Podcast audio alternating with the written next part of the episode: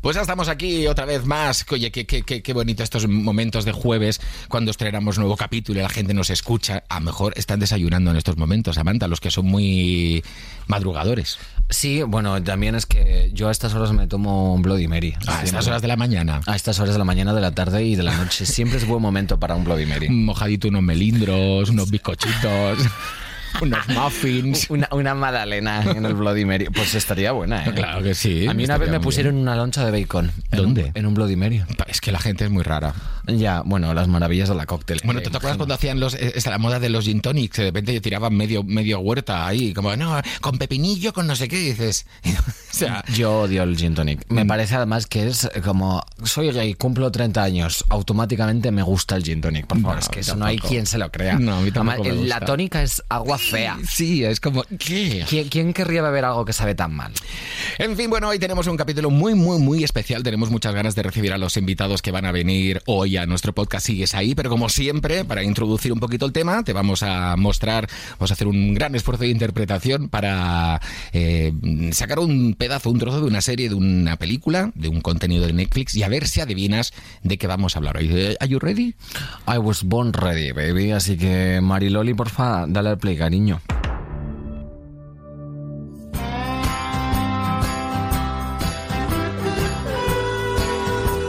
No tienes ni idea de lo que es estar con alguien que no controla sus sentimientos. Pero aprenderás a controlarlos, ¿no? Por eso estás aquí. Hablas como mi madre. No tienes ni idea de lo que es esto. Mm, Bueno, vale, igual no tengo ni idea, pero estoy seguro de que tú puedes. El cerebro es una puta pasada. Querer recuperarse es mucho más potente que cualquier medicación. Está demostradísimo. ¿Tú de pequeño te comiste un libro de autoayuda o cómo va eso? Oye, que estoy hablando en serio, de verdad. ¿Tú crees? Estoy seguro, 100%. ¿Pero no ves que eres la hostia y tienes al puto amo aquí a tu lado? Adri, es que me lo he pasado muy bien, pero no voy a dejar que esto vaya más lejos. Y ya está aquí el momento de interpretación. Bueno, esto hace muy poco que se estrenó en Netflix. Y de verdad que te ríes. ojalá, ojalá ser pareja de verdad y decir estas cosas. Pues si quieres, yo te llamo por la noche a ciertas horas y te hago una conversación así, ¿eh? Ah, sí, bueno, no sería la primera vez que me ocurre eso. Bueno, estamos hablando de la película Loco por ella, que es una comedia romántica con mucho mensaje sobre salud mental. Y hoy, para hablar de ello, tendremos a Susana Abaitúa y a la, o sea, la protagonista, y ojo, también al catedrático de psicología Andrés Arriaga. Y es que es así, vamos a hablar de salud mental. Bueno, me, me- o sea, me encanta siempre que te pongan como... no, en realidad no son nombres complicados. No. No, lo que pasa es que son nombres que mezclan como consonantes y, y vocales muy seguidamente. Hombre. siempre me parece que lo hacen aposta, como, venga, Jordi, tu, Los tu nombres. línea. Y porque no he leído el segundo apellido de, de Andrés, ¿eh? Cuando esté con nosotros, a ver si me ayuda, porque eh, la cosa complicada. ¿Te imaginas? Eh, hoy, el episodio de hoy ya no va de salud mental, va de, de lo- nombres de logopeda. De logopedia. ¿Logopedia está bien dicho? Sí, logopedia, sí, está muy bien. Bueno, muy bien. ¿qué más da? Yo te quiero preguntar, ¿te- ¿te ha gustado la película? A mí me ha encantado. Y la verdad que la película te deja en un punto muy, muy, muy, muy, muy interesante. Y si la has visto, estarás súper de acuerdo conmigo. Aparte, yo creo que es una película, luego lo comentaremos con nuestros invitados, que se ha ganado eh, el favor no solo de la crítica, sino de los especialistas. Porque realmente trata la salud mental y sobre todo la empatía que hay que tener con personas eh, que tienen algún tipo de enfermedad mental. Y a mí me parece maravilloso. Antes lo hablábamos. ¿Termina bien? ¿Termina mal la película? ¿Termina? Yo creo que no termina y creo que eso es lo chulo, ¿no? Que no llegue a una conclusión porque lo que en principio parece una historia de amor y luego la película hace un plot twist, incluso es un poco autocrítica en ese sentido, ¿no? Porque, bueno, se ve ahí un rifirrafe entre los protagonistas y llegan a un par de conclusiones muy interesantes sobre, sobre la salud mental y cómo se aborda la neurodivergencia en la sociedad actual espiritual. Y es que aparte que yo creo que mucha gente eh, habrá hecho o habrá intentado hacer lo que hace Adrián, pero hay cierto momento en que la encargada o digamos la, la supervisora del centro Ajá. le dice una verdad que eso es mm, brutal. Sí, ¿se puede decir la frase? Venga, la puedes decir. Eh, era algo así como la gente con, con enfermedades mentales no tiene que fingir que está bien y es normal para que tú estés a gusto. ¿no? Algo así era Algo así. y me parece la clave, ¿no? Porque yo creo que, que el principal problema de cómo se aborda la salud mental y todo este tipo de enfermedades es que siempre se le exige a la gente neurodivergente que, parezca que no es neurodivergente, ¿no? Se le exige siempre, eh, en definitiva, siempre a la gente un poco que se sale del molde estereotípico y del esquema tradicional, siempre se le exige que haga un esfuerzo superior, aunque eso incluso ponga en riesgo su integridad eh, física y su integridad mental, que haga un esfuerzo superior por parecer normal y parecer una persona corriente. Y yo creo que ese es el mayor error de la sociedad moderna. Totalmente. Aparte del gran trabajo de Dani de la Orden, director de la peli, porque hay otros, eh, hay otros personajes que, te abren a, poder ver muchas cosas. Luego hablaremos, luego hablaremos. Pero oye, la salud mental ha sido un tema bastante tabú en la tele y en el cine, en parte porque los personajes que vemos siempre pues parecen ser personas súper felices y también porque tradicionalmente las personas con problemas de salud mental se han tratado como personas a las que se les augura un futuro y un presente desolador. Por ejemplo, alguien voló sobre el nido del cuco o incluso como objeto de burla en Yo, Yo mismo e Irene. Pero en la última década, y esto es verdad, van saliendo series con un punto de vista pues más real e incluso más arriesgado. ¿eh? Sí, por ejemplo, hay una que se llama eh, Horseman. Hombre, te ha tocado un nombre complicado, pero mal que no me ha tocado. Sí, sí, te iba a decir, si tú tuvieras que pronunciar este nombre. Bojack Horseman, que trata, eh, trata la depresión, que es una enfermedad de la que poco se habla, y además la trata como una afección que puede sufrir cualquier persona, ¿no? A lo largo de su vida. También tenemos Crazy Ex-Girlfriend, de la que no queremos desvelar demasiado, pero que trata el tema de la salud mental desde un punto de vista súper original y atípical que es, va sobre el trastorno autista. Ay, ¿qué de cosas tenemos hoy para hablar? Y sobre todo, al menos es mi intención en el capítulo de hoy, aprender. Tenemos que aprender mucho de todo lo que nos van a contar y, espero que a vosotros y a vosotras que nos escucháis con tanto cariño os sirva. Por cierto, no queremos hacer spoiler, pero quédate hasta el final del capítulo porque hay sorpresa. Así que empezamos y en nada con nosotros Andrés Arriaga y Susana Abaitúa. No te rías, que lo intento decir lo mejor posible. Dale a la cabecera. ¿Sigues ahí?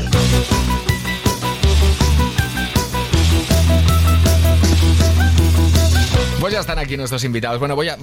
Ya sé que lo he dicho mal el nombre, Samantha. ¿Lo he dicho mal? Sí. Sí, lo he dicho mal. Bueno, bueno, ahora a ver si me puede corregir. Susana. Susana, ya, empiezas bien. empiezo muy mal, empiezo muy mal. Susana Abaitua. Abaitua. Es que.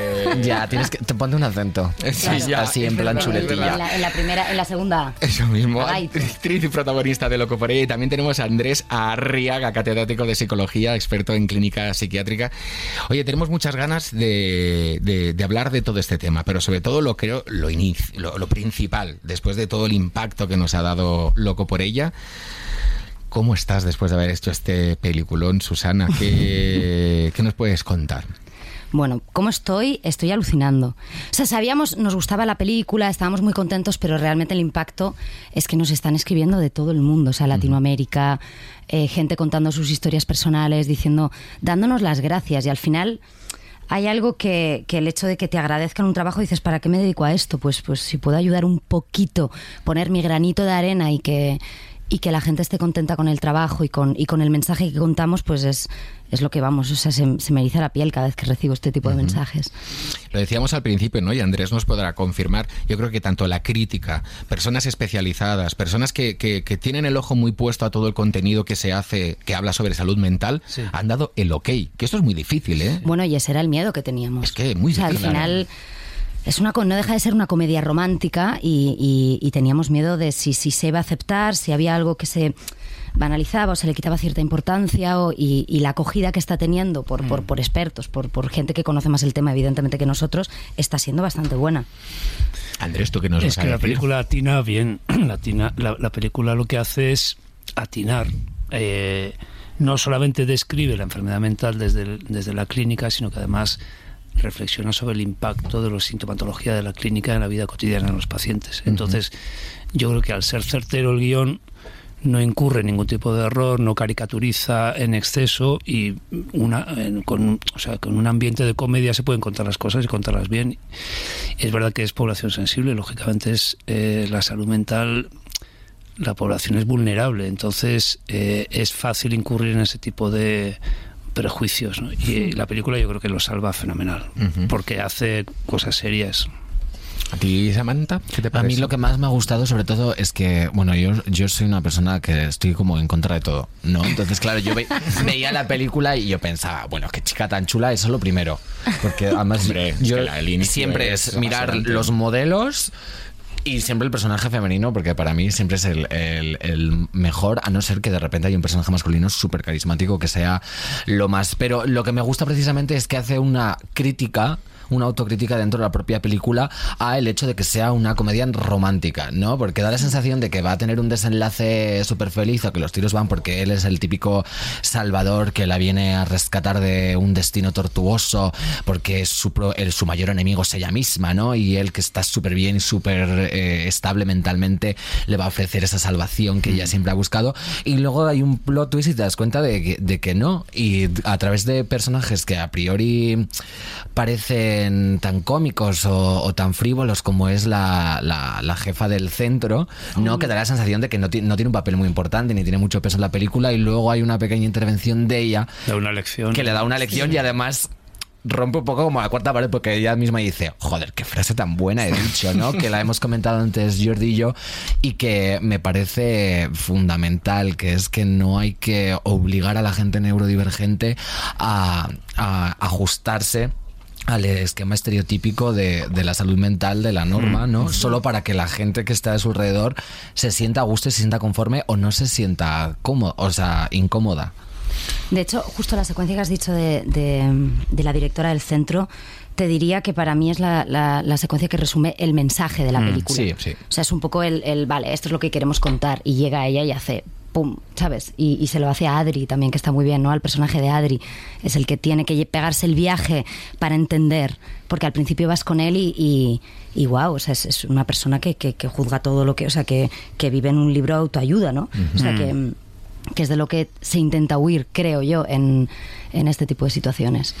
Y Andrés, mm, di, di. No, no, es que estaba pensando en, en los, en los no pacientes y en los pacientes que vi en la película, como que establece un eje ahí y la película nos está enseñando no solamente la clínica psiquiátrica, sino que nos está enseñando la condescendencia y la compasión de los no pacientes a los pacientes. Entonces, eh, lo bueno de la película es que le da la vuelta y el mensaje es, es- está muy bien recogido con lo que dice la directora, pero es cuidado con ser compasivos, cuidado con ser falsamente empáticos, porque en el fondo lo que está ocurriendo es el efecto eh, recojo del espejo en el que yo me estoy mirando, recojo en el fondo cuando cuando él, ¿cómo se llama? Adri, ¿no? Adri, le sí. dice a la chica, no, tú puedes, porque eres una tía fantástica y tal. En el fondo es un ejercicio de relaciones sociales que hacemos permanentemente, ¿no? Yo digo cosas buenas para que esto me devuelva una imagen de mí mismo que me encanta. Claro. Y eso se rompe en la peli y está muy bien. Hombre, ahora es una de las palabras más famosas, ¿no? Que tenemos empatía, ¿no? Empatía, empatía, empatía, pero claro, mm, no es nos han ense- simpatía, no es empatía. Claro, no nos han enseñado quizá dónde están esos límites de esa empatía, ¿no? Porque a lo mejor tú te, te desvives por una persona, intentas ponerte en la piel de esa persona y, y te pasas de frenada. Sí, total.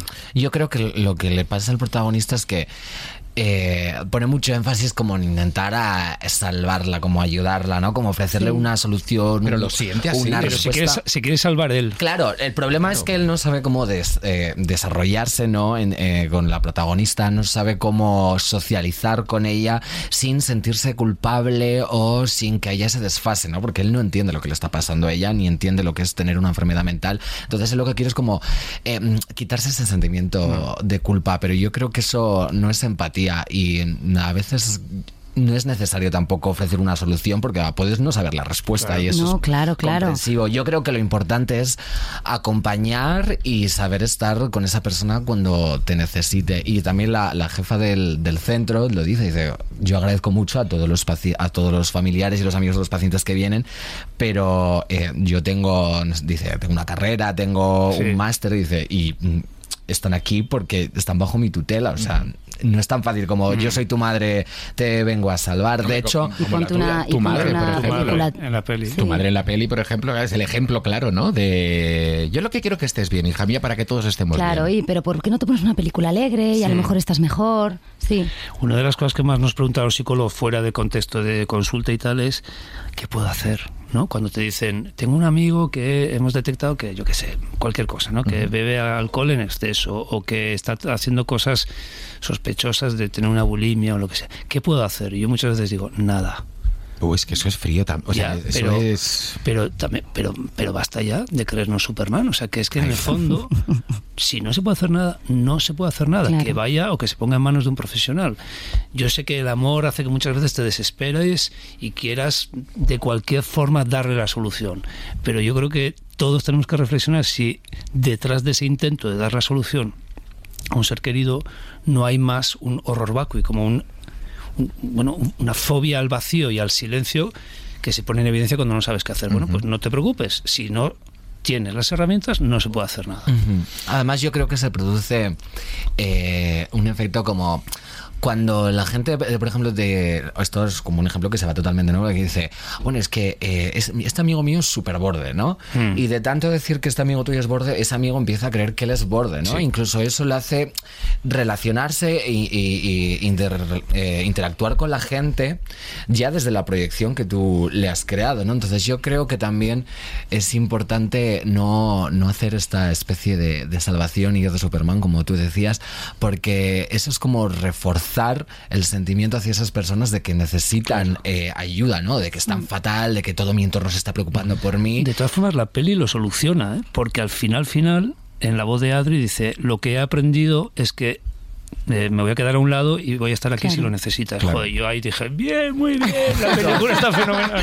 Veo a Andrés ahí levantándose en casa. ¡Hombre, por fin! Pero Está muy ¿sabéis la ilusión que hace que alguien que, que- que se dedica a la psicología, que se dedica... que defienda el mensaje y que crea que esté bien? O sea, que al final nosotros estábamos muy nerviosos con ese tema. Y, y- y yo quería que vieran la película y que nos dijeran. Y esto al final es lo que, lo que te pone tan contenta y, y lo noto ya, ya no solo con especialistas, sino es lo que os digo en la calle. O sea, la gente que al final las propias víctimas de, de- de todo lo que está pasando son las primeras que están dando las gracias. O sea, se les ha dado un espacio para poder para, para que puedan empatizar y para sentirse bien con, con ellas y con ellos mismos. Yo creo que era es que la sociedad también les había silenciado, ¿no? No molestes, no te quejes, no, no, no me cuentes lo que tienes, ¿no? Y- que, que esto no encaja en todo esto y aparte estás, estás rompiendo en la buena armonía que hay alrededor. Y es que es tan necesario decir, no, a mí la, la armonía me da igual, ¿no? Es como de, esto es lo que ocurre. Y luego en otro programa que estuve, en otro podcast también, estábamos hablando justo de Uy, esto. en otro podcast. Estaba en otro. Bueno, Estaba bueno, en eres un Judas. ¿verdad? Bueno, Andrés, ¿qué contabas? esto? no, os digo, Susan.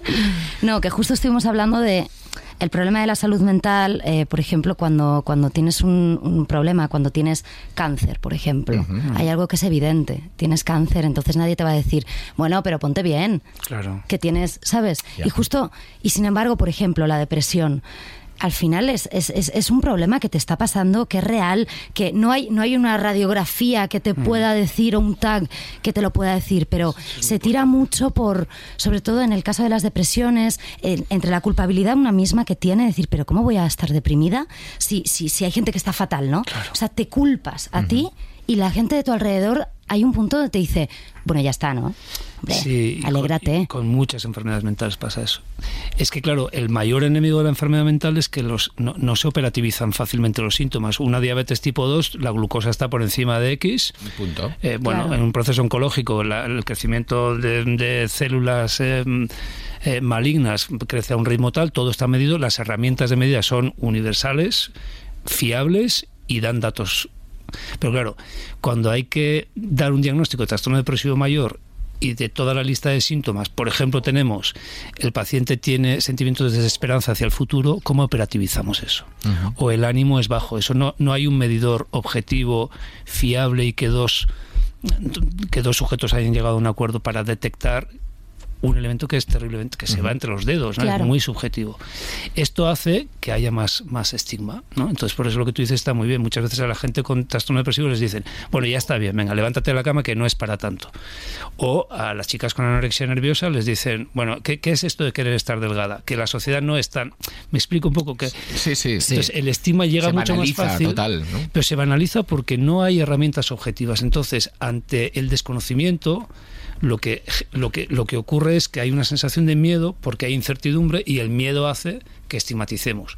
O por condescendencia, venga que no es para tanto, o por rechazo, locos de mierda, o por, eh, o, o por, o, o por omisión, ¿no? O sea, por ser negligente, ¿no? No Sí. escuchar, mirar hacia otro lado. Da la sensación como que se responsabiliza, ¿no? Claro. A las propias personas que, Sí. que sufren. Es como, bueno, pues que. mm, Porque estás, estás mal porque quieres, ¿no? O sea, quiero Claro. decir, si tienes depresión, pues haz algo para, para estar Claro, contenta te como si fuera tan fácil. Claro. Da la sensación de que, de que las enfermedades como pues el, el cáncer o. eh, Mira, la policía que te viene a buscar otra vez. Es que siempre que hacemos un podcast, la policía ronda el edificio de aquí de donde lo grabamos y por ella, ¿eh?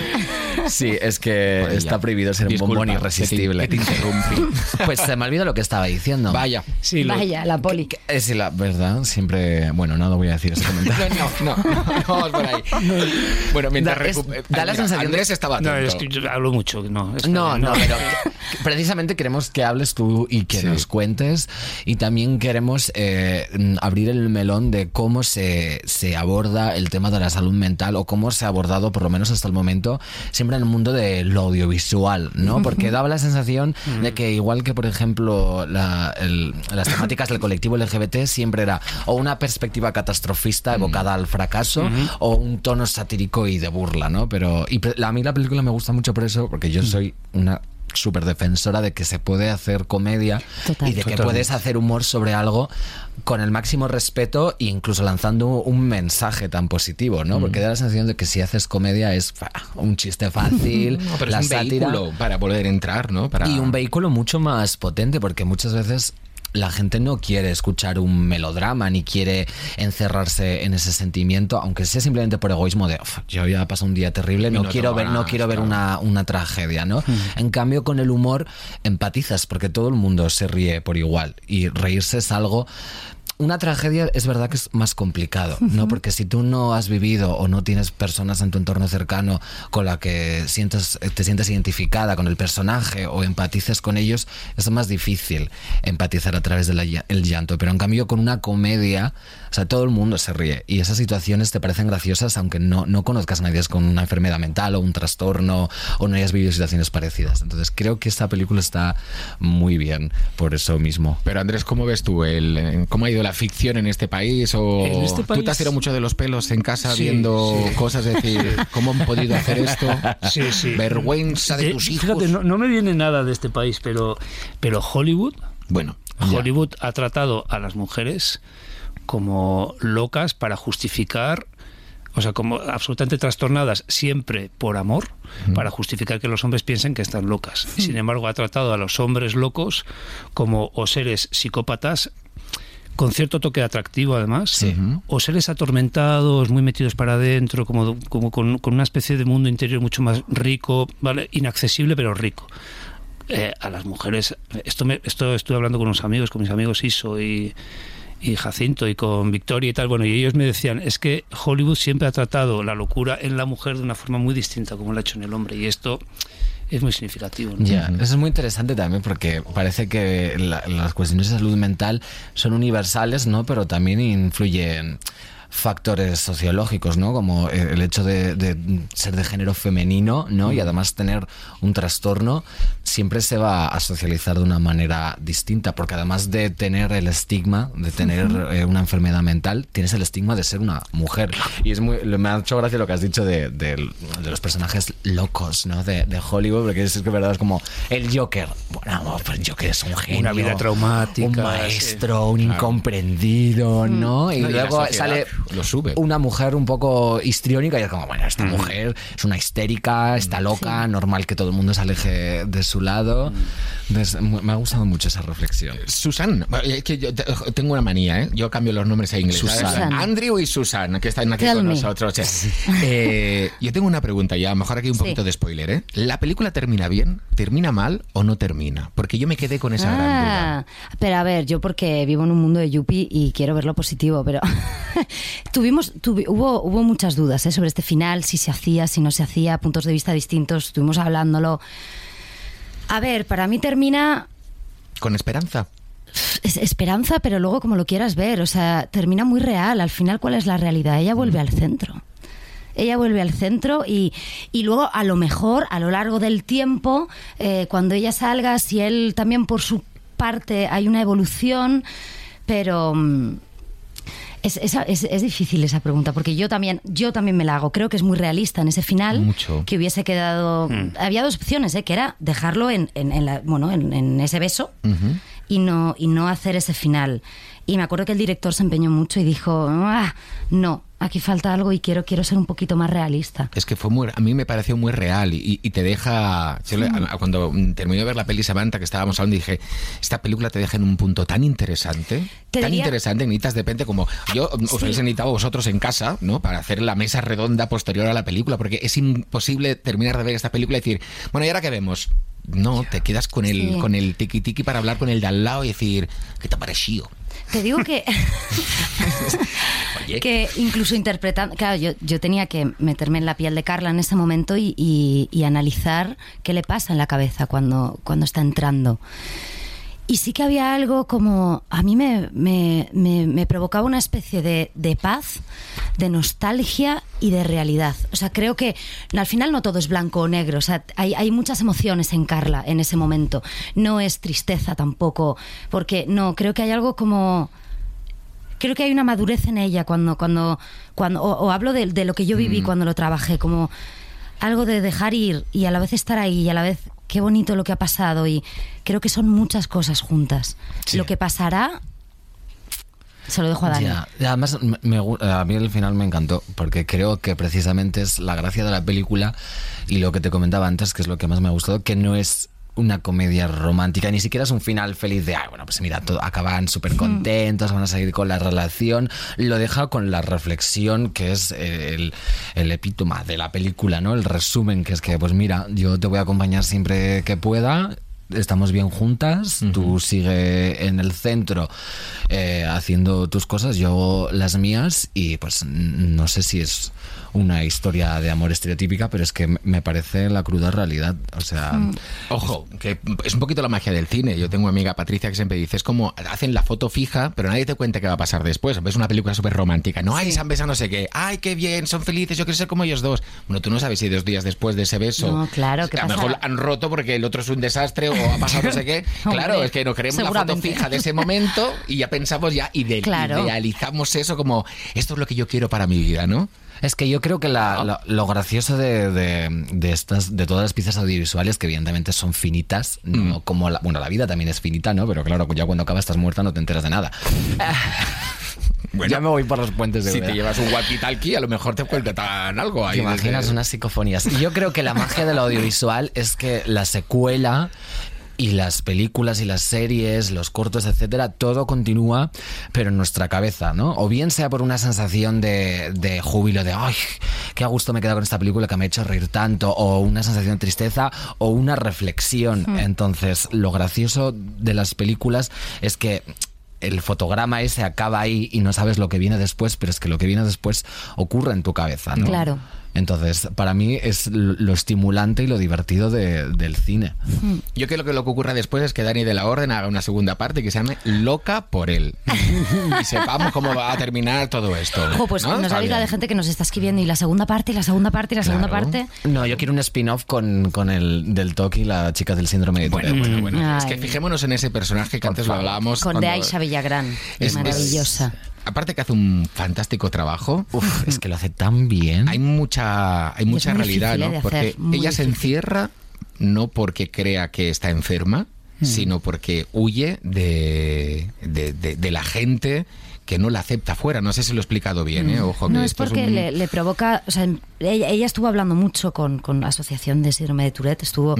eh, y les dijeron: no, no, no, te ingresa, no te ingresan en un centro psiquiátrico No, claro. por, por tener Tourette, pero las consecuencias que te pueden provocar eh, el tipo de vida que has tenido que tener. Y ahí es donde se jugó en el guion la depresión que ella tuvo, que no podía salir de la cama, no podía, no, no podía relacionarse con la gente. Y es más desde, desde ese lado.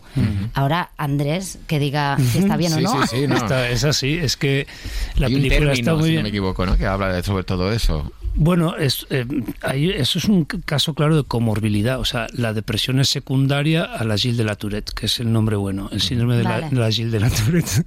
Yo no lo voy a repetir porque seguro No, no. que la- lo digo mal. Hombre, Eh, no La puedes de la decir ni Tourette. es Susana. una pe- pedantería, no, pero, pero es verdad que el- la, la actriz Aisha Villagrán lo hace muy bien y, y, yo creo que los que sabemos un poco de salud mental hemos detectado muy bien en ella el trabajo que hay detrás. Igual que en el personaje de Carla, que se nota que hay un trabajo detrás de investigación, yo no sé si de adaptación o no, pero eh, está muy bien explicado que, que, con un síndrome de la Tourette no, tú no ingresas generalmente en un, por, en un, en un centro psiquiátrico por la clínica, pero sí por el criterio B de esta cosa de los manuales de clasificación de enfermedades mentales, que es el impacto que esa clínica, que esos síntomas tienen en la vida cotidiana del sujeto, ¿no? Claro. Entonces, claro, ¿qué está ocurriendo? Que su ánimo está devastado probablemente porque las consecuencias directas de tener un tic incontrolable en sociedad es terrible, ¿no? Uh -huh. Luego fíjate que es un síndrome muy curioso porque si cantan no les pasa, o si se suben a un escenario no les pasa, o si hablan en un micrófono no, no les pasa. Pero nunca. O, o hay, o si, hay gente que... Si cantan nunca les pasa, a pesar de que sea muy severo. Ay, qué sí, fuerte. Sí, sí. Esto creo que es como la. Eh, los, eh, ahora me voy a otro punto, pero como la película El discurso del rey, que tiene. Es tartam- tartamudo, pero sí. cuando se pone a cantar. o A declamar, A reclamar, no le ocurre. Es un Sí. cambio de escenario, no sé. El, el trastorno eh, se llama o sea, el tartamudeo es bueno es un trastorno de la comunicación de la fluidez de la comunicación se, si tiene causa orgánica o sea localizada en estructuras del cerebro que están implicadas en la modulación del habla y tal entonces eh, bueno ahí hay un, un fallo de estructura pero muchas veces esto se incrementa se hace mucho peor cuando tienes situaciones de estrés lógicamente el, el, miedo, que es la emoción, que después se convierte en ansiedad, limita mucho la manera como uh -huh. habla. Esto nos ha pasado a todos. Si no hemos tartamudeado, todos hemos experimentado en un momento que la voz sí. se, te, se te acorta o tal. Bueno, eh, no sé, sí, era esto, ¿no? Lo del tartamudeo. Sí, sí, sí, mismo. Susana, ya para, termi está...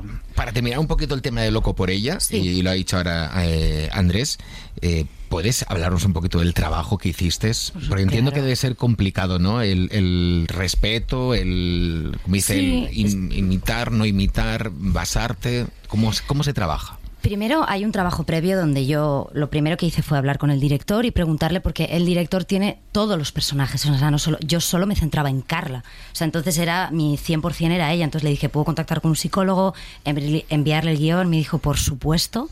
Entonces nada, eh, lo primero fue mandarle el guion a un psicólogo, eh, hablar, desgranar un poco, es ser, ser muy concretos con, porque al final eh, las personas maníaco-depresivas está un poco estereotipada la imagen, es eh, lo típico, de hecho se utiliza en el día a día, ¿no? Estás, joder, oye, estoy triste, tía, mm. por la tarde estás contenta, tía, eres súper bipolar, ¿sabes? Se utiliza constantemente y hay una especie de cliché de lo que es la bipolaridad. Entonces fue como concretar, Carla, eh, qué tipo de bipolaridad tenías, tipo 1, tipo 2, ciclación rápida, dentro de los tipos, el grado.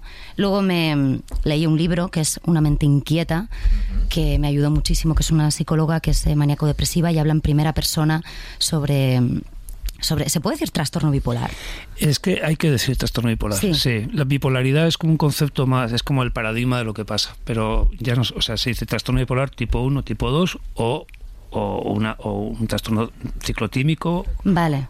Sí, es trastorno bipolar. Tipo Pero y uno, maníaco-depresiva también está bien, ¿o no, no era, tanto? Era el término que se utilizaba antes, maníaco-depresivo. Vale. También se utilizaba depresión maníaca, pero ahora ya es trastorno bipolar. Tipo 1, si, si, lo, si lo que es más significativo, si sufren más lo que le pasa a tu personaje sí. en la película, que es episodios de manía intensa, a veces... Que la manía es como una euforia, sí. o sea, porque yo la primera vez que me hablaron de la manía decía, pero que es maniática, ¿qué quiere decir? Maniática claro, de, no, de, cosas. Claro. Que en el término estado, no lo conocemos nosotros. Es, es ánimo y nivel de actividad extremos y el tipo 2, que hay hipomanía, que es un nivel más bajo, y sí que es criterio para el diagnóstico eh, trastorno depresivo grave. Por uh -huh. eso, bueno, es que Hmm. yo podría estar hablando horas de la medicación, tal, pero no. no. no, no, pero oye. No, pues, pero que la película está muy bien, que, que se nota que hay trabajo porque hay es trabajo. Fiel, sí, sí, sí. Y, y, luego algunas cosas de guion que fuimos como cambiando un poquito para, para, para que subiera, fuera todavía más fiel. Uh -huh.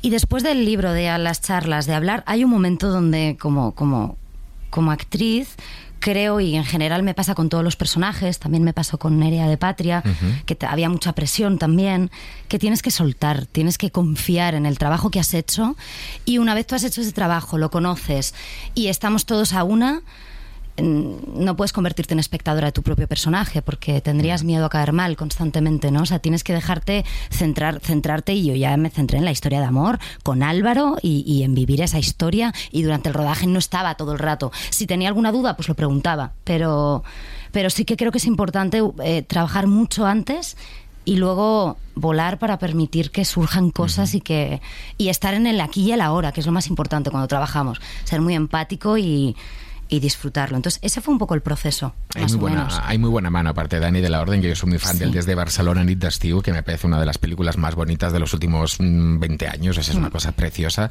y se nota esa mano, ¿no? De trabajar con, con artesanía a esos personajes y darle, darle ese cariño para que de- al segundo te enamores de ellos. Sí, sí, sí. Aparte de él, que es un genio para la comedia. O sea, tengo que decir que me preguntan mucho, ¿y cómo has trabajado la comedia? Y yo digo, yo no trabajo la comedia. No, de verdad. O sea, no, no, no afronto un personaje y digo, "Mm, tengo que ser graciosa. Absolutamente. O sea, hay, un guion, hay un director, hay un montaje y hay algo que se... No, no, no, podemos trabajar con un objetivo de un resultado. Y Dani en eso es maravilloso. O sea, sabe perfectamente por dónde llevarte, sabe el montaje, todo. O sea, de repente improvisábamos cosas que me. No sé, los créditos, que son importantísimos en la película, y al final hay algo en ese momento donde Carla por primera vez haces. "Ah, Uy, ¿qué le pasa? Esto fue improvisado. Esto fue eh, Dani, que, que- que estamos, vamos, somos unas cabras locas los dos. eh, diciendo, bueno, Susana, un momento, un momento, un momento. Eh, va- vamos a coger la cámara que necesito, necesito que llores. Y yo, pero, y yo la intensa, pero llorar, ¿pero por qué? ¿Qué me pasa? ¿Qué, qué le pasa a mi personaje? Yo intentando ¿Por qué lloro, justificar no? en un segundo. Vale, pero ¿por qué? Vale, esto es porque le sobrepasa emocionalmente, porque se va a dar cuenta que no sé qué, porque tal. Y, mm, y al final, y el, y, y el cabrón al final son los créditos de la película. Y todo lo tiene aquí, sabe muy bien qué va a hacer con todo. Y Ya. nos ha pasado en, eh, a lo largo de toda la película, o sea, muchos momentos improvisados muy divertidos luego. Salta a la vista que ha sido. mm, Bueno, yo no lo conozco el equipo personalmente, ¿no? Pero quedó, que queda eh, latente que ha sido un equipo maravilloso con un trabajo muy grande detrás, sobre todo de, de investigación, de empatía y de comprensión. Y a mí me gusta mucho el, el- tu personaje porque hay un estereotipo en el, en el mundo audiovisual, no me acuerdo el nombre concreto, es como Manic Pixie, no sé qué, que es un poco este cliché como de mujer Tontilo- súper. tontiloqui, Sí, como eufórica, que siempre va acompañada como más con un personaje masculino un poco sieso, un poco con los pies en la realidad y ellas en cambio, venga, vamos a colarnos en una boda, eh, vamos a hacer locuras. Sí. Un poco el personaje de, de la Isa Minelli en Cabaret, ¿no? ¿Os acordáis que era como, ven, te voy a enseñar una cosa? Y le ponía de abajo de, de aquel de aquel tren que pasaba por encima y se ponían a gritar y era una- un personaje como Lleva el límite al otro, ¿no? Sí, y, y que me, me gusta mucho porque también rompe con, con, eh, poner en valor el carisma de, de esos personajes porque al fin y al cabo eso lanzas el mensaje a esas personas que, que sufren este trastorno de que solo son válidas o de que socializan mejor con estos picos de euforia, ¿no? Porque son como más divertidas, como que te aportan más y luego en cambio interiorizan que, que el, el otro aspecto, ¿no? Que es como esa depresión, eh, esa tristeza, como esos problemas que, que- que ella siente, es como que, que se siente una carga, ¿no? Para Adrián. Entonces, es que yo tenía una amiga que, que le ocurría exactamente lo mismo y caí en ese estigma de decir, joder, qué tía tan chula es, que hace cosas loquísimas, se emborracha, se pone en bragas en, en- en el escenario. Y luego realmente cuando, cuando me lo contó dije, joder, o sea...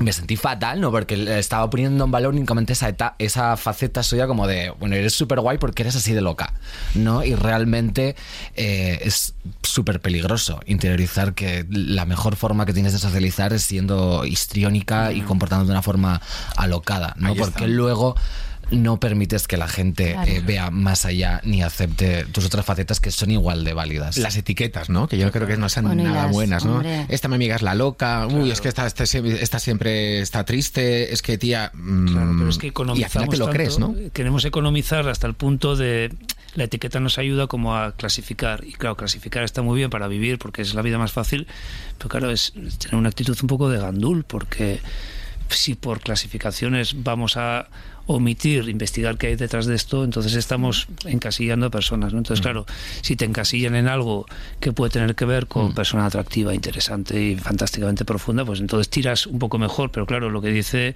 Samantha es verdad. ¿Qué lectura haces luego tú de tu autoestima? ¿Cómo te estás viendo si eres considerado como X? ¿no? Está muy bien. No, y que a ver, a veces Yo- tienes que formar parte, tienes que ser ese personaje obligatoriamente. Sí, soy la loca, claro. soy la loca. Claro. Es Pero fíjate qué cosa más, perdona, una Sí, cosa. sí, en la película me parece que está muy bien cuando Carla, eh, estando estabilizada, porque ella ya lleva un tiempo ingresada cómo empieza a hacer el ascenso hacia la Sí. manía. Es, ese- esos, Sí. esos momentos donde progresivamente vas viendo cómo cada mañana está más eufórica y tal, eso está muy bien porque en realidad eh, cuando está eutímica, cuando está sin síntomas, o sea, cuando está con el, con el ánimo más o menos estabilizado, es ella y es genuina.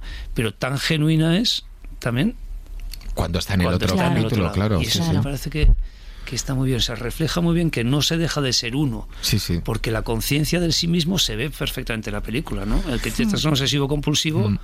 es plenamente consciente, que muchas veces pensamos que los enfermos mentales, las personas que tienen un problema, un trastorno mental, no hacen conciencia, ¿no?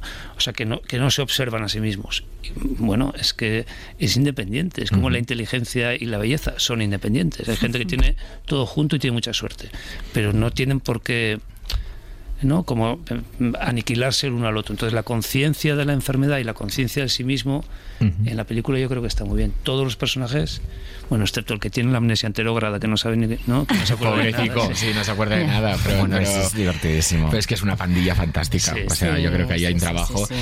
Oye, te robo la frase esa que tenemos suerte. Nosotros tenemos una gran suerte porque tenemos un público fantástico y público joven, muy joven, que nos escucha, que, que- que se ríe con nosotros y que nos acompaña en estos temas.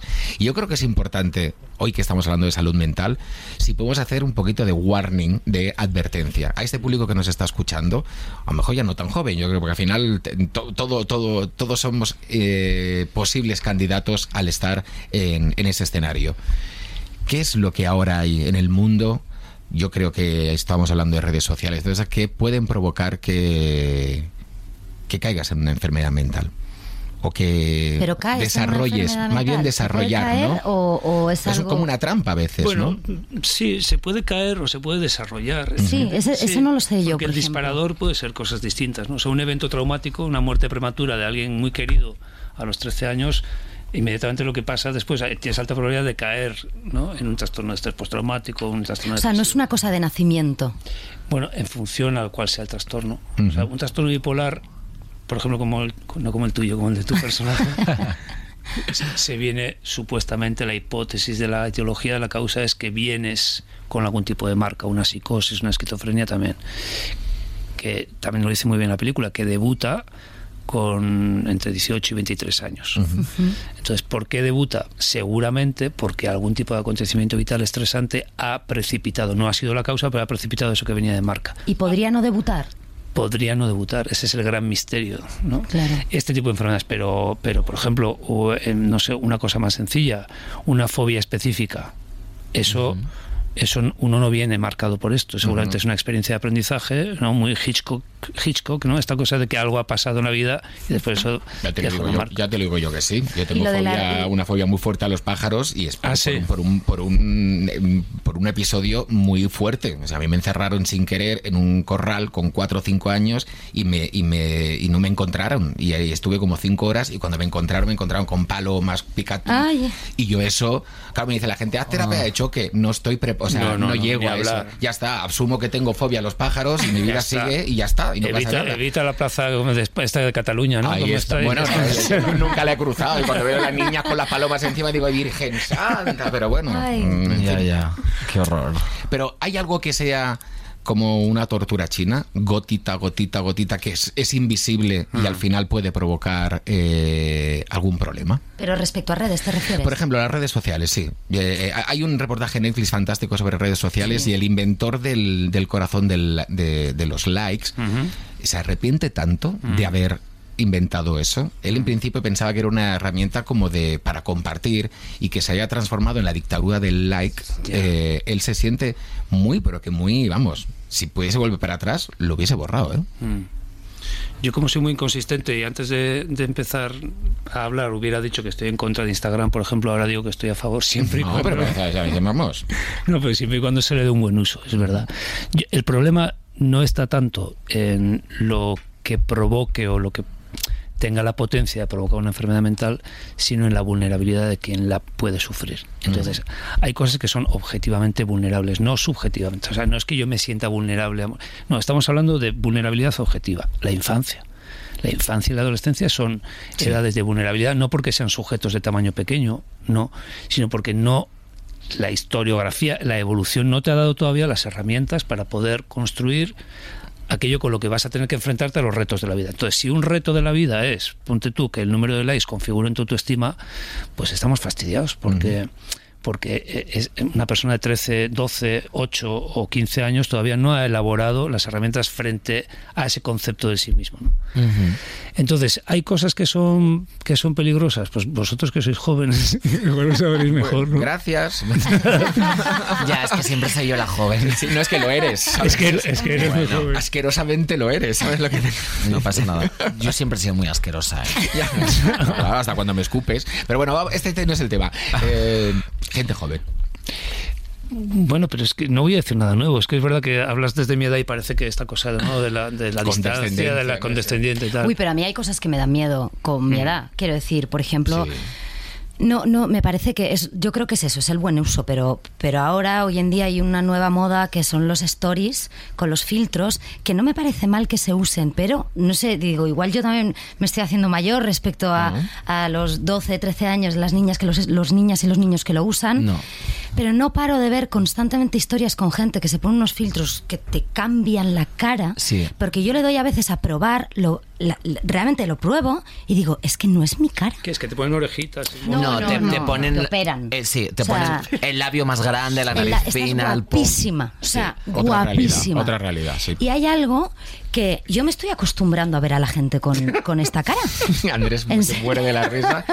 Es que es, No, es- es que, es pero- divertidísimo, en realidad. No, y, y Pero- cuando lo pruebas es genial y de vez en cuando está en muy vivo, bien. Pero da miedo. Ya, o sea, el Eh, problema Sabes que por el filtro, ¿no? es que Porque si no- todavía no tenemos muy bien concebido lo que suponen las redes sociales y un perfil, pero realmente, o sea, a día de hoy muchísima gente joven conoce a otras personas de todo el mundo sin haberlas visto nunca en persona. Claro. Entonces, es algo muy abstracto, pero en realidad se está generando una doble personalidad en Internet que existe solo dentro del- del ciberespacio, por así decirlo.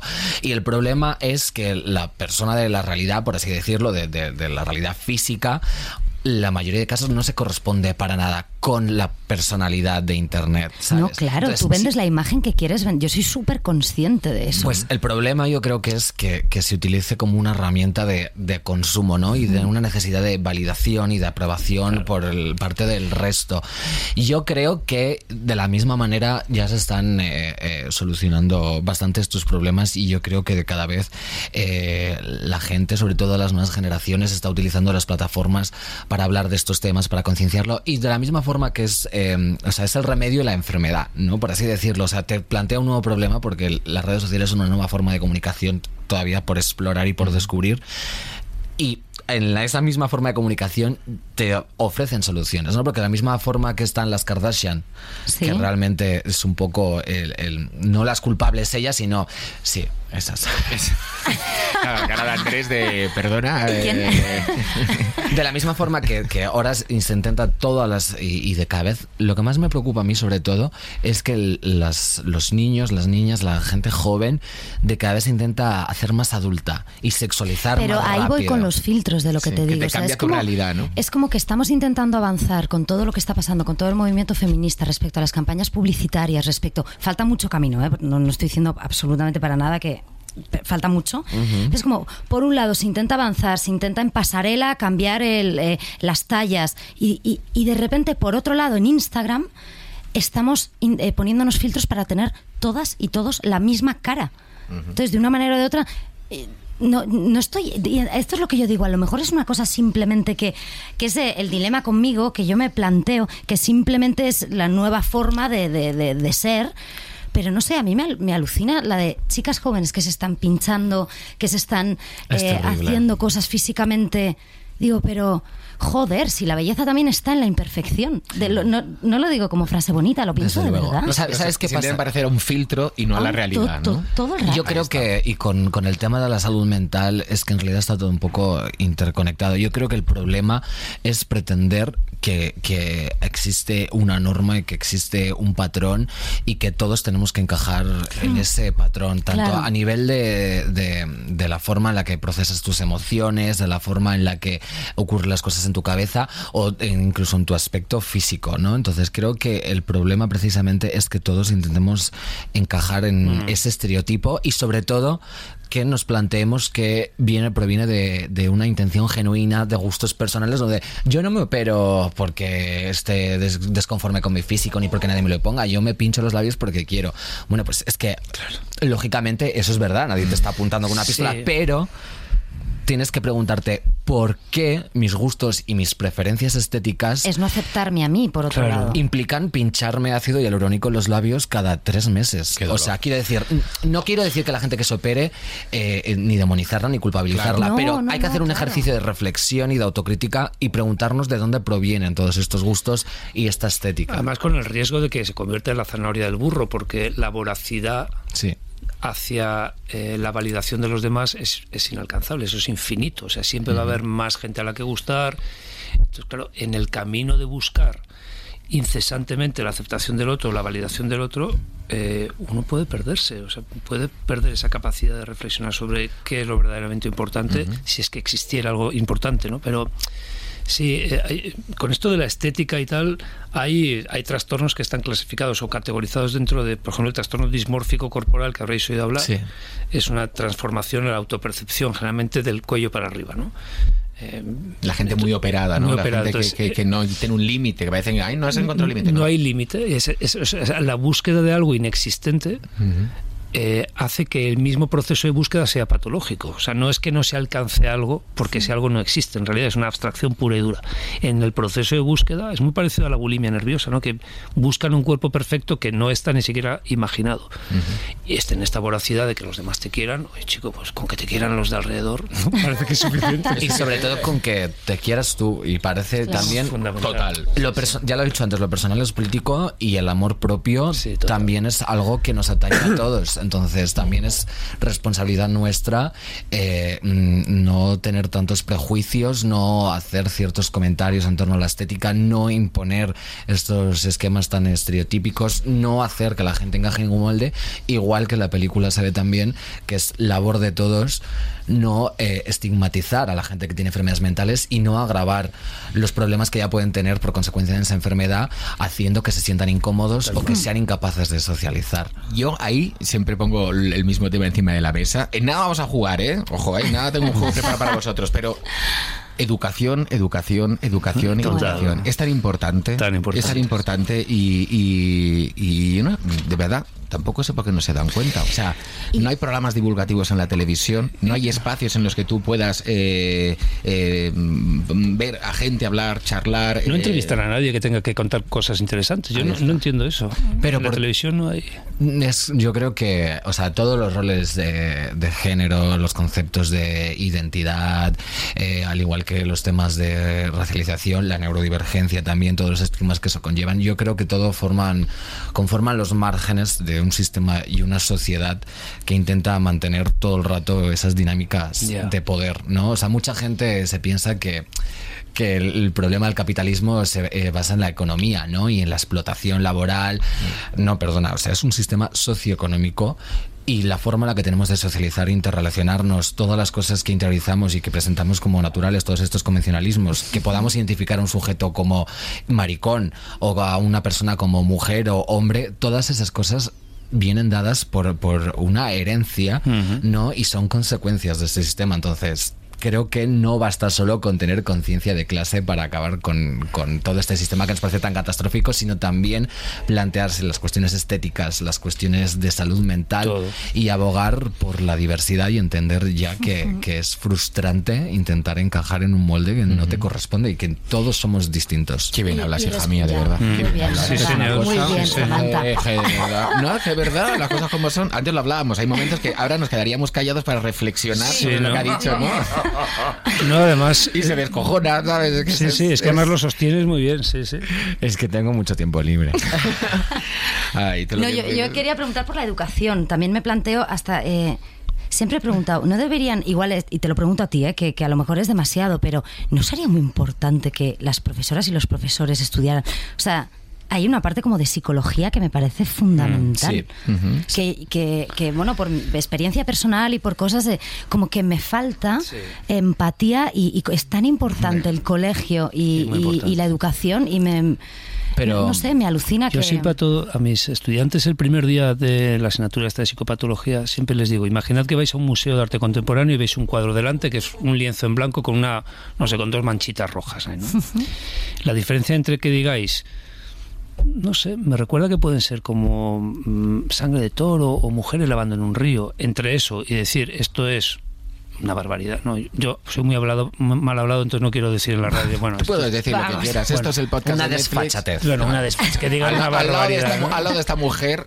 Bueno, pues la diferencia entre decir no sé lo que es o podría ser esto o esto es una puta mierda, la diferencia no está en que uno eh, uno tenga y el otro no tenga voluntad de decirlo. Los dos han dicho lo que han querido, muy bien, pero la, la motivación por decir algo no significa que el primero ha tenido educación formación, herramientas, se ha, ha bebido de aquí y de allá y el otro no. Entonces, el otro, como no tiene educación, no porque te- sea un gañán, sino porque al ser un sistema socioeconómico quizá no se le haya proveído de herramientas, la diferencia está en que el segundo es capaz de quemar el cuadro y el primero no. El primero puede decir me gusta, no me gusta, es esto, es lo otro, pero la diferencia está en la educación.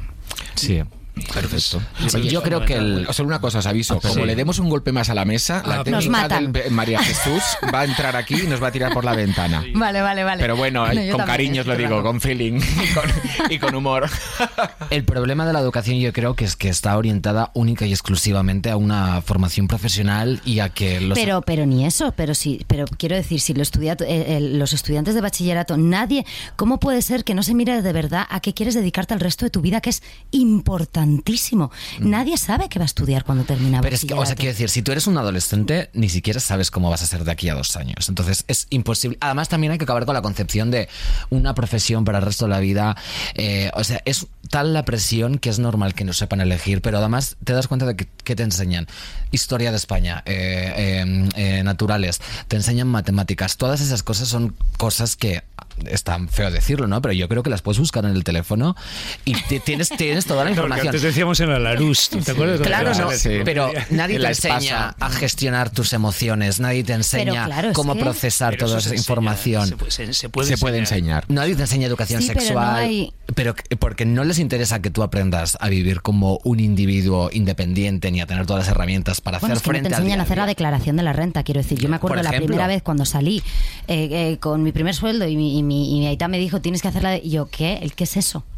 Digo, pero ¿cómo puede ser que no me hayan Claro. enseñado en el colegio la vida? Ya. ¿Qué quieres ser, pero no cómo vas a ser, ¿no? O cómo van a ocurrir las cosas. Aparte se terminaría con tantos problemas de bullying, de en fin, de muchas, muchas, muchas cosas, porque al final eh, el vernos y empatizar el uno con el otro, aparte yo creo personalmente que, que- que se acabarían muchos, muchos jaleos. Pero bueno, es educación, educación y educación, ¿no?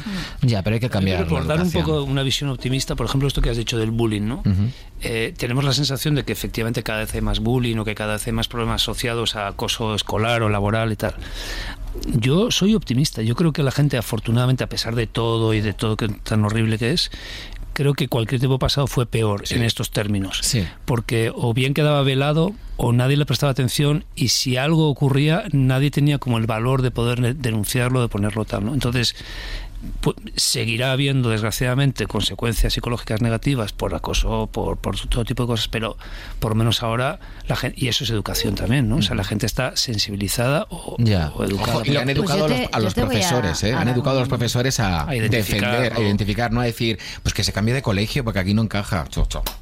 ¿Qué querías Pues decir, Susana? No, como un punto de vista más negativo, pero por experiencia personal, precisamente hay algo respecto al bullying, que cuando, en- cuando yo era más pequeña te hacían bullying, se queda en tu clase. Hoy en día, digo, yo llego a vivir lo que me pasó Ciberacoso, claro. con redes, Ya. Sí. donde yo, a mí me pasaba lo que me pasaba en mi cole, pero en el cole de enfrente no lo sabían.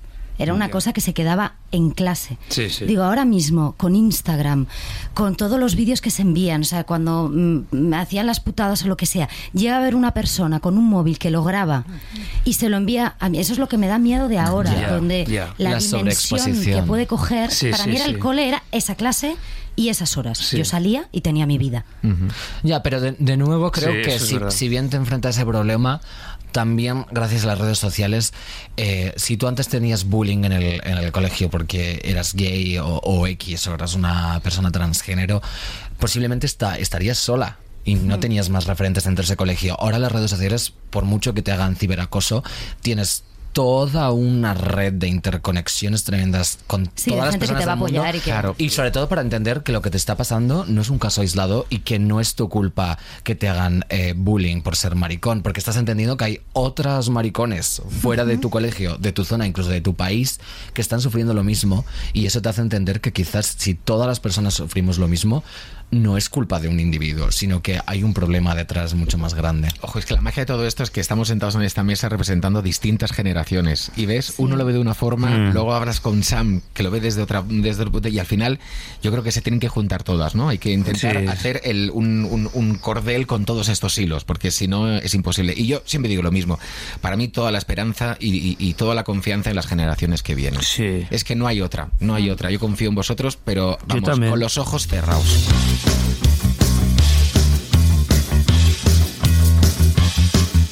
No dejando de lado el tema de la salud mental porque tiene que estar siempre encima de la mesa y esperemos que esté siempre, pero vamos a meternos en el mundo de la ficción. Andrés, tú y yo jugamos eh, con menos ventaja, ¿eh? porque aquí tenemos a Susana y a Claro, ellos tienen comodín. Claro. Entonces nosotros a lo mejor lo que tenemos que hacer es juzgar o participar. Vale, y- participa- y- Oh, podemos hacer los efectos especiales, las puertas. Ay, y tal. también, eso me gusta.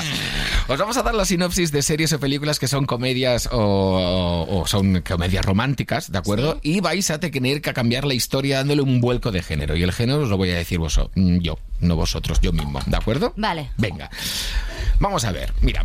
Cinco amores secretos, cinco cartas íntimas de amor. No iba a mandarlas, pero se enviaron y su vida cambiará totalmente. Quiero que me transforméis este argumento en una película de acción. Por ejemplo, mm, las cartas desaparecen, eh, las cartas mm, sufren un accidente. ¿Qué pasaría? ¿Qué pasaría? Evidentemente esas cinco cartas contienen información secreta. Sí. Sí, sí, sí. De Estaba pensando lo mismo. Agri. Muy bien. Eh, contienen información secreta, son cinco cartas de cinco... ¿Habías dicho el género o no? Eh, cin- de amor. Cinco, Cinco cartas- de amor. Íntimas de cinco amor. cartas de Yo amor. creo que se equivoca. Que tenía cinco cartas de amor y en realidad es una persona que trabaja como para eh, mm, eh, información secreta, ¿no? Un servicio de inteligencia y se los envía. Ella trabaja en el gobierno ruso Muy bien. y se lo envía a, a Estados Unidos. Ajá. Entonces, claro, le envía todo, todo los entresijos de Estados Y, son- Unidos. y de repente se dan cuenta que las cinco cartas de amor estaban destinadas a cinco personas que ya no están, que están muertas. Entonces... ¿Entonces Son qué? que, no, son los que tenían, las, eh, tenían encriptado esos cinco muertos, las cinco piezas para activar todas las bombas atómicas que tienen. ¡Bravo! Claro, sí, es que no me- Pero muy bien, muy sea, bien. por favor, hazte Bueno. guionista. Deja la cátedra y deja todo, ya te guionista. Vente a nuestro mundo, vente, vente. Bueno, os voy a dar otro argumento, ¿vale? Mira, Venga. entre. Uy, este, este juego. hombre, hay que decir, tú estuviste en Estirando el Chicle con nuestras fantásticas Living Sí. Postureo y Percebes y Grelos, que les mandamos un besazo desde aquí, que son Hombre, compañeras. Son maravillosas. Luego dirás si te lo has pasado mejor aquí con ellas. Las queremos mogollón. Entre Tully y Kate, amigas íntimas desde la adolescencia, existe un vínculo incre inquebrantable. Yo y las palabritas. Y un apoyo incondicional que entrados los 40 sigue ahí. Quiero que me lo transforméis en un género de crimen. El día de los 41, ¡Qué miedo! de repente se despiertan y se dan cuenta de que están atadas. ¿Qué? La una a la otra. Entonces la única manera de sobrevivir es cortándole el brazo a la otra. O sea, wow. Esto es show. Nos ha gustado, nos ha gustado, nos ha gustado. Cuando nos hemos quedado un poquito fríos, ¿no? Como congelator. Es increíble. Claro. Yo me cortaría el brazo a mí mismo, la verdad. ¿eh? Eh, Por tu amiga, Hombre, claro que sí. tengo otro que más me. ¿Cómo? La primera de show. Sí, claro, es así, buenísima. Qué guion. Es de Todo, todo. Sau Sí, es de forever. terror, pero es que el guion... Tú y yo, Andrés, no No entramos veo en eso. No, Pero no. es re- es, es terror psicológico, o sea, no es... ¿Qué va a ser psicológico? Es sangre y vísceras. Bueno, y- sí, es verdad, pero, pero, pero, el Lo- pero un momento. Sí, ese no. guion... Buenísimo, buenísimo. El- la película del final que hace como. Todo, todo, todo. Bueno, voy a por otro. Y es que las películas de miedo primero lo paso mal y luego te dicen, pero si no pasa nada. ¿Cómo que no pasa nada? No, yo creo que si ves Saw tienes que entender que en realidad el malo es un pedante asqueroso que va de, de Joker. Claro. Mira, yo dejé de ir a ver películas de miedo al cine porque asustaban más mis gritos que lo que pasaba en la película. Y lo pasaba tan mal Yo lo que un paso amigo mal. mío me dijo, nos vamos del cine, Jordi, porque es que no puede ser así. Claro, yo pegaba unos gritos un milisegundo antes de que ocurriese y no, mal. Yo las que no, las de espíritus. El resto me gusta. Ay, Pero muertos, Ya, no, digo, no. uy, uy, uy. Ya yuyu, eh, da yuyu. No. Venga, el hospital más antiguo de Estados Unidos le da la bienvenida a su nuevo director, el inconformista doctor Max Godwin, que está decidido a darle un cambio y salvar vidas. ¿Has hablado de terror? Pues quiero que me lo transformes en un género de terror. Uy, ya es terroroso. te- te- Ya tenéis- ya. Sí, es terrorífico. Este ya es terrorífico. Dale, Samantha, un poco. Mm, a ver, pues yo creo que este hombre en realidad se le tuerce todo, ¿no? Y haciendo una nueva terapia sin querer eh, comete un error científico y transforma a un paciente en un mutante horrible, ¿no? Y va matando a toda la gente del hospital. Que es un poco lo que me pasó a mí cuando me ingresaron porque tener que mear en una botella y pagar en una bandeja, o sea... Que tiemble Frankenstein. Es horrible. Lo pasaste En- mal. Claro, encima, ala, toma la bandeja, ah, haz de vientre. Y yo, pero, pues, esto no funciona así, cariño. Yo creo que, que- Pero ya es terrorífico, ¿eh? O sea, Sí. Sí, no, ya, ya la verdad que es bastante terrorífico. Bueno, esto es de la peli New de la serie New Amsterdam, ¿eh? y no, no va de. No es terrorífica esta serie. No, no, no, no, no, no, no. A lo mejor el hombre va ahí y da un cambio y salva, y salva las vidas y todos son felices. ¿Te imaginas que no ocurre nada en la serie? Es como que un hombre trabaja y ya está. Y ni, Ay. ni siquiera hay como ni, ni rollo romántico ni nada. Es como la, trabaja la trabaja. serie más plana del mundo. Me encantaría. Bueno, venga, va el último argumento. A ver. Ahí vamos a dejar solo a Andrés, por favor. No, no, no, que yo- no tengo Bueno, sí, sí. Ah, bueno, el, ojo. primero lo has hecho genial. ¿eh? Hombre. Pero mira, lo que acabas de decir va un poquito para lo que viene por aquí, ¿eh? Cuidadito. Sexo, drogas y una explosión de emociones. Esa fiesta de Nochevieja empieza a lo grande y tendrá un final inolvidable. Me la tenéis que convertir en una peli para toda la familia. Mira, pues yo pondría que.